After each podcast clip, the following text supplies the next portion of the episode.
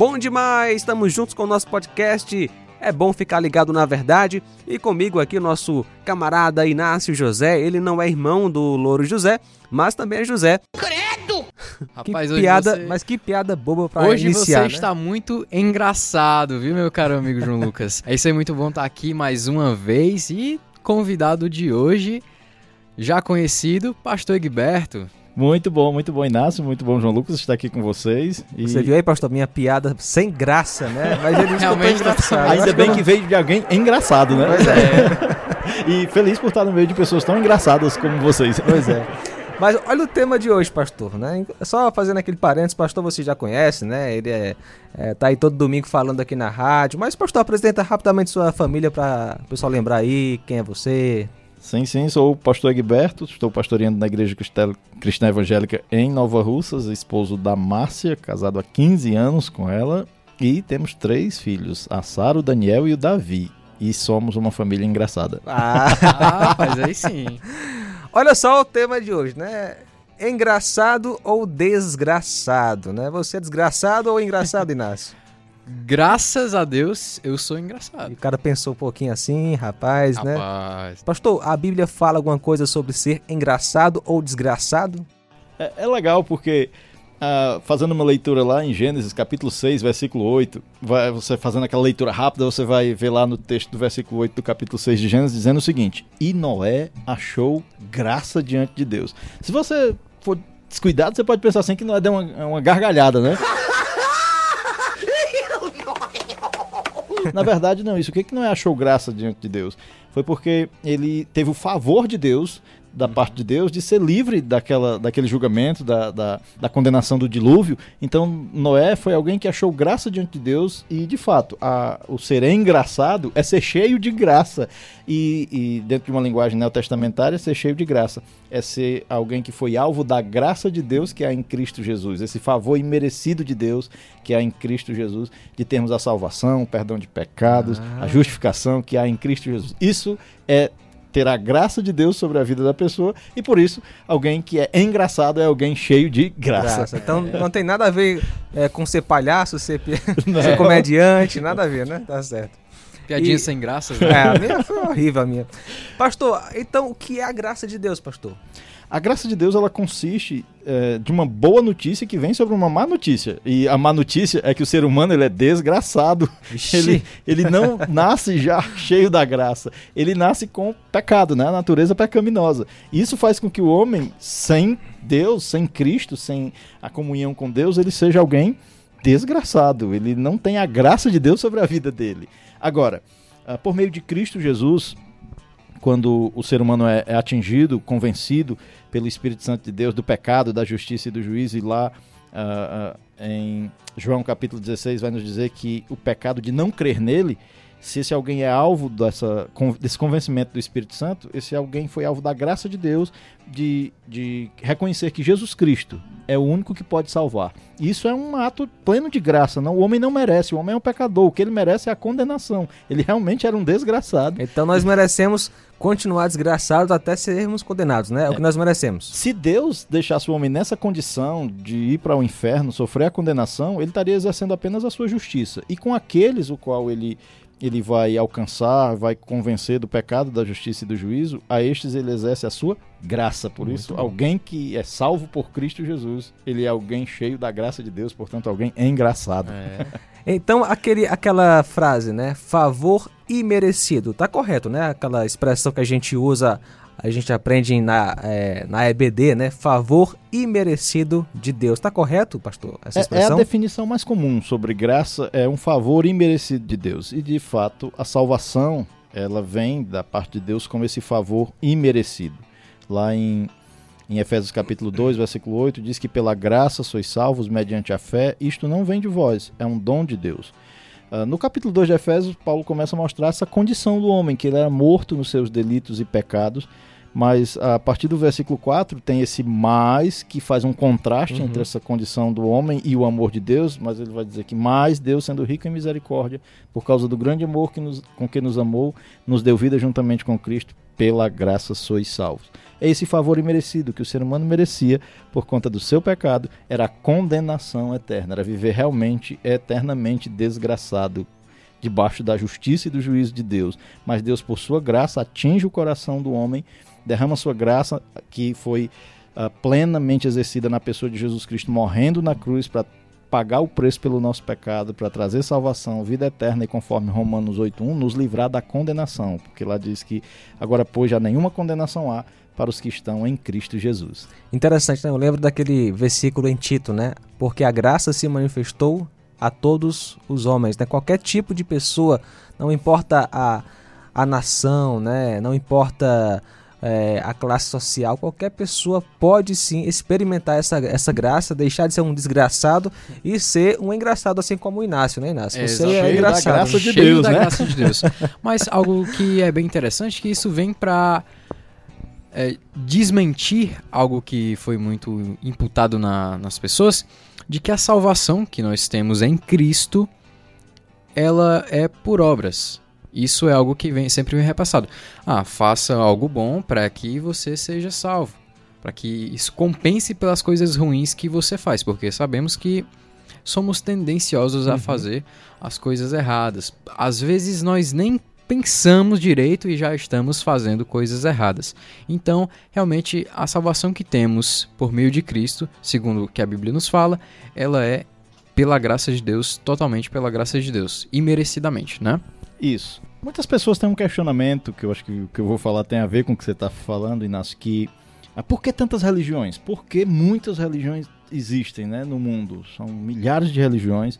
E na verdade, depois da queda de Adão lá no Jardim do Éden, o homem passou a tentar buscar novamente essa ligação com Deus, essa religação com Deus. Uhum. O pecado veio, separou o homem de Deus, e o homem começa suas próprias tentativas de se religar. E a, a expressão religião vem do latim religare, que é a tentativa do homem de se religar com Deus. Por isso são muitas religiões. Uhum. A religião ela carrega consigo é, é, implícito essa ideia de que o que é que o homem pode fazer para se religar com Deus? Uhum. E a graça é totalmente o contrário da religiosidade. A graça não consiste no que nós podemos fazer, até porque nós podemos, não podemos fazer nada para nos achegar a Deus. A graça consiste no que Deus fez por nós, enviando o seu Filho para essa terra para morrer em nosso lugar. Então, por isso, só há um meio de salvação, só há um meio de graça no sentido salvífico, que é na pessoa do Senhor Jesus Cristo, o Filho de Deus que veio, deixou sua condição de unicamente ser Deus e assumiu também uma forma humana e aqui na terra, vivendo uma vida perfeita, sem pecados. Lá na cruz ele pagou o preço pelos nossos pecados. Que tamanha graça, não é? Realmente. É algo que. E é algo que a, a gente fala de graça, porque com, a gente associa às vezes a questão de graça a rir, a, a, alegria do coração. E de fato, isso é uma mensagem que deveria alegrar muito o coração do ser humano. Uhum. Não é, não é Verdade. para um cristão estar tá triste, nós não somos desgraçados. Nós somos, Nós somos engraçados, engraçados. cheio de graça, cheio da graça de Deus. Toda a vida cristã é pela graça. Às vezes a gente imagina assim, não, eu fui salvo pela graça, mas Uhum. agora eu vou viver pelo meu esforço. Isso é um, um cristianismo muito cansativo espiritualmente.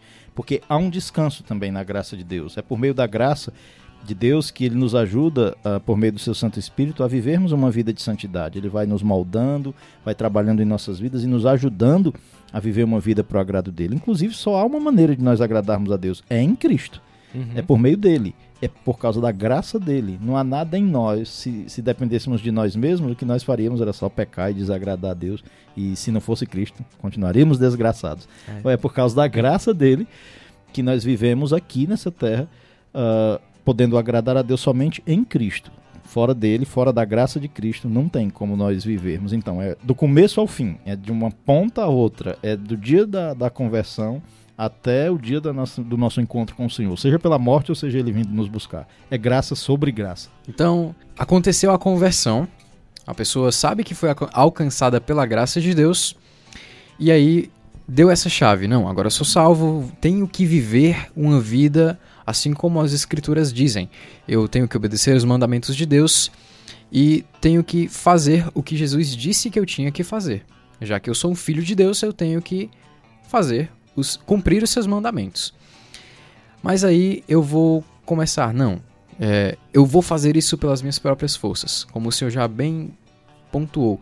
Mas isso acaba sendo algo totalmente creio eu, e eu acredito que vocês também pensam assim, impossível, porque se nós, antes da nossa conversão, antes de Cristo nos alcançar com sua graça, não conseguíamos seguir esse padrão, por que depois da nossa salvação, pelas nossas próprias forças, nós conseguiríamos? Eu diria que nós não conseguimos. E você colocou muito bem, é impossível nós agradarmos a Deus fora de Cristo. Lá em Colossenses, no capítulo 1, falando a respeito de Cristo, o, o apóstolo Paulo diz o seguinte: O mistério que estava oculto dos séculos e das gerações, agora todavia se manifestou aos seus santos, aos quais quis dar a conhecer qual seja a riqueza da glória desse mistério entre os gentios, isto é, Cristo é em vós, esperança da glória. Às vezes a gente tem uma, uma ideia da graça só como o, o momento da cruz, o momento em que Jesus Cristo morreu. Quando uh, João relata que viu Jesus, ele diz que viu a Jesus cheio de graça e de verdade antes da cruz, ele já era cheio de graça. Então, a graça consiste em que Jesus veio a essa terra, realizou uma obra de salvação e lá na cruz ele perdoou os nossos pecados, sim, que nós não merecíamos, por isso é graça. Mas você já imaginou? Ele não só uh, nos salvou, mas ele agora, por meio do seu Santo Espírito, ele está em nós. Uhum. Que graça maravilhosa! Então, é, é, essa a grandeza da graça, que ele nos salvou e que ele habita em nós. E, e é isso que nos dá a certeza da salvação. É que o Espírito Santo de Deus está em nós durante que o, tudo que nós fizermos nessa terra, nós vamos fazer sendo conscientes de que nós temos o Espírito Santo de Deus. Se nós pecarmos, inclusive, nós entristecemos esse Espírito Santo. Então, o Espírito Santo é o selo, é o que dá a garantia de vida eterna. E para viver longe do pecado ou agradando a Deus, eu tenho que ter uma vida no Espírito, é o que Paulo vai dizer na, na Epístola aos Gálatas, no capítulo 5. Por isso, andai no Espírito e não satisfazeis a concupiscência da carne. Pastor, você falou que o Espírito é a garantia, né? o nosso selo.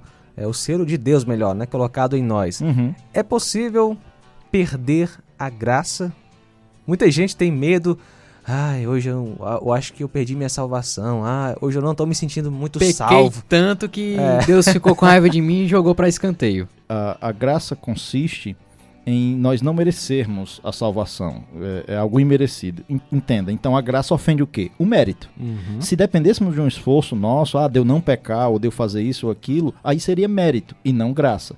A graça consiste nisso, de nós não, mesmo nós não merecendo, Deus enviou seu filho Jesus para morrer por nós, e Jesus Cristo morreu naquela cruz, subiu ao céu, depois ressurreto, subiu ao céu e nos enviou o seu Santo Espírito. O Espírito Santo de Deus em nós é o que nos dá a garantia da vida eterna. E isso é algo pleno, não é algo que agora vai ser por meu, por meu esforço. Agora ele está em mim, o Espírito Santo, se eu não me esforçar para não pecar, eu vou perder. Não, continua sendo graça. Uhum. Então a graça ela, ela confronta o mérito, ela, ela humilha o ser humano na condição de que se não fosse o Espírito Santo de Deus que está em nós, nós não teríamos como mantê-lo, por assim dizer, porque nós iríamos, iremos pecar diariamente. Então, não é por esforço próprio. Ah, o Espírito Santo não, não sai de nós, ele é um selo, ele é um lacre. E isso é que nos dá a garantia. E aí a pessoa pode dizer, ah, quer dizer que eu posso vivendo uma vida de pecado e ainda assim eu vou ter a vida eterna? O amor de Cristo nos constrange. Quem tem o Espírito Santo de Deus, ele não vai viver numa vida de pecado. Se ele está numa vida de pecado, provavelmente ele nem conheceu a Deus. Se você ainda não conhece essa graça, nós temos um desafio para você, que é de você uh, ser uh, alguém que reconheça a sua condição de pecador e o quanto você precisa de Cristo. O Espírito Santo virá sobre sua vida por graça dele, lhe convencendo do pecado, da justiça e do juízo e aí você colocando sua fé em Cristo, você tem a vida eterna que ele preparou na cruz. Pastor, você foi muito engraçado hoje. Gostei demais, viu? Ao contrário do João Lucas com suas piadinhas. É, minhas totalmente. Ainda bem que as piadas as minhas dele, foram sem graça. apesar de ser sem graça, vem de uma pessoa cheia de graça. Cheio de graça. então eu sou engraçado, viu? É. Não. Você as piadas é não. É, eu... de, se eu fosse viver de piada, rapaz, ia passar fome. Ia passar fome. É, é. Pastor, muito obrigado, viu? Foi muito bom. Prazer todo meu e cuidado, porque isso também nos traz um alerta. Porque às vezes você pode ver uma pessoa que é muito alegre, contador de piadas, e achar que essa pessoa é cheia de graça, e na verdade não. Aquilo é um subterfúgio dele tentar ter alegria na vida, mas aquilo é momentâneo. A verdadeira graça, uma pessoa verdadeiramente feliz e engraçada, é alguém que conheceu a graça de Cristo. É muito bom.